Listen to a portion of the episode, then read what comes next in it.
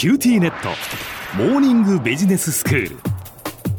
今日の講師は九州大学ビジネススクールでイノベーションマネジメントがご専門の永田晃也先生です。よろしくお願いします。よろしくお願いします。先生今日もブックレビューということで本をご紹介いただけますね、はい、そうですね。あの前回に引き続きましてまあ、数学が苦手でも統計学的な考え方に興味を持つきっかけになりそうな本を紹介してみたいと思います、はいえー、今回取り上げるのはイアン・エアーズという人の「その数学が戦略を決める」という本です。うん、でこの著者のイアン・エアーズという人はイェール大学の教授で、まあ、法律家であり経済学者でもあってロースクールとマネジメントスクールの両方で教えている人なんですね。はいでこのエアーズは法制度の効果を経済学的な手法で分析した業績を数多く発表しています。はい、で現状のタイトルは「スーパークランチャーズ」っていうんですね。このクランチっていう言葉は一般的に噛み砕くと訳される言葉ですけれども、えー、まあ、強力な計算能力を持って大量の数値を処理するコンピューターとか人を意味する言葉としてナンバークランチャーっていう言葉があるんです。はい、であのそれを踏まえてだと思いますけれども役者はもう本文中でこのスーパークランチャーという語を絶対計算者と訳しています。ほほであのエアーズはこの本の中で絶対計算という言葉を現実世界の意思決定を左右する統計分析と定義しまして、まあ、今日いろいろな分野でデータではなくて経験や直感に基づいて意思決定をする直感主義者たちですとか、うん、まあ、伝統的な専門家たちがこの絶対計算者たちと戦っているんだとそういう状況を多くの事例を挙げて描写してるんですね。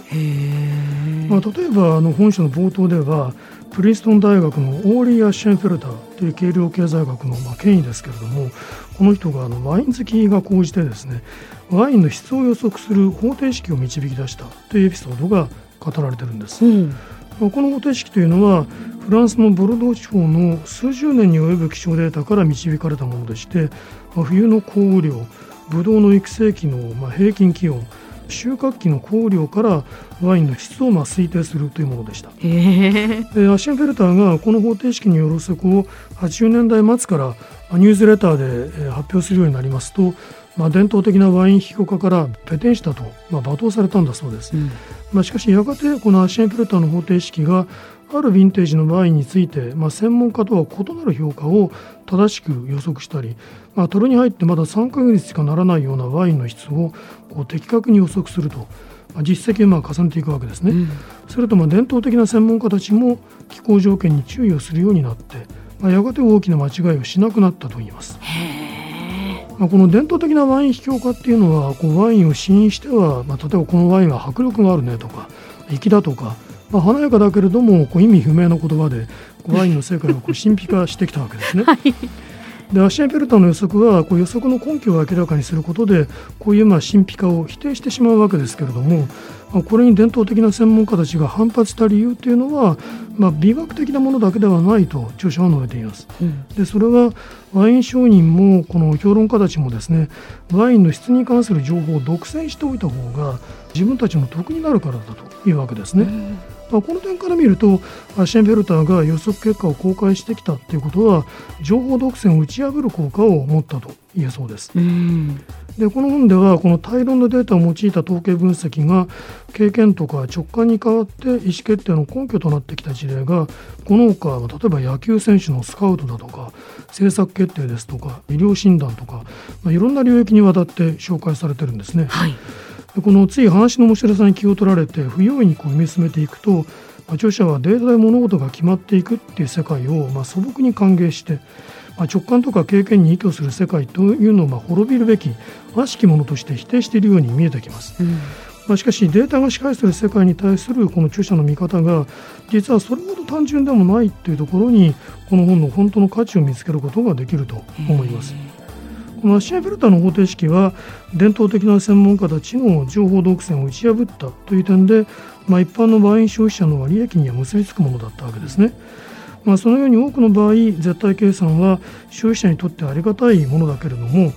時には消費者を極めて弱い立場に置くこともあるんだとちゃんと述べてるんですね。はいはい、で例えばある企業が経営するカジノでは顧客が遊んだ全てのゲームに関する情報を記録しまあ、その顧客自身に関するデータと組み合わせて、まあ、いくらまでなら金を吸っても戻ってくるかということを分析してですねそれを超えそうなほどこう負けが込んでくるとフロア担当者が、まあ、食事サービス券を提供したりしてこう機嫌を取るということをやってるんだそうです。でそうしてまあこのようにこう消費者からどこまでもこう金を絞り取るために絶対計算が使われることもあるわけですね。うん、でまあ、結局のところこういうふうにデータによる意思決定が視界的になるっていう傾向が避けられない流れであるとすると、うん、この世界で私たちが不当にこう絞り取られずに生きていくためには絶対計算の基本的な仕組みっていうものをこう理解しておく必要がありそうですね。で著者はまたこう直感の役割についても重要なことを言っています。でこの本書の優れた点の一つは最後の章で具体的な統計分析の手法を挙げてそれが日常的な意思決定にどういうふうに役立っているのかを説明しているところにあると思います。はい、でそこで著者は 2SD というルールを紹介してるんですね。ええ、この SD っていうのは標準偏差という統計量のことです。でこれは観測された値が平均値から標準的にどのくらい偏っているかを表す統計量だとお考えください。でこの 2SD っていうのはある変数がこう正規分布と呼ばれる左右対称の分布をしているときに、正か負荷を問わずに平均値から標準偏差の2倍の値を加えた範囲内に95%の変数が含まれるということを意味しています。例えばこう知能指数の平均値が100標準偏差が15であるとするしますと、まあ、95%の人の知能指数は15の2倍である30を100から引いた70と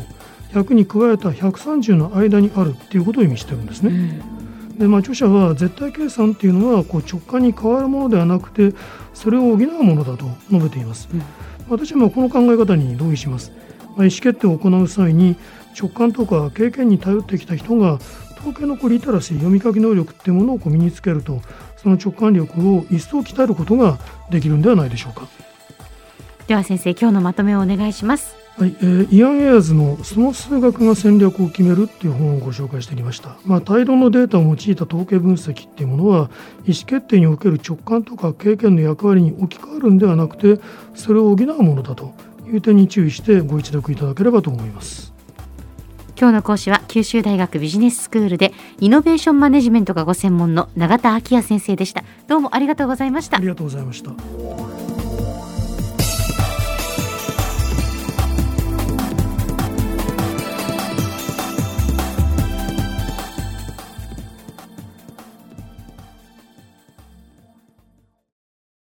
光塾オンライン学習になってどう？いいよ塾までの移動時間はないし。でもパパ送り迎えなくなった。って寂しがってたわよ。それにビビックで授業の映像もスムーズだし。でもパパ寂しいって。じゃあ学校の送り迎えしてもらおう。それ甘えすぎ。オンライン学習を快適に。光はビビック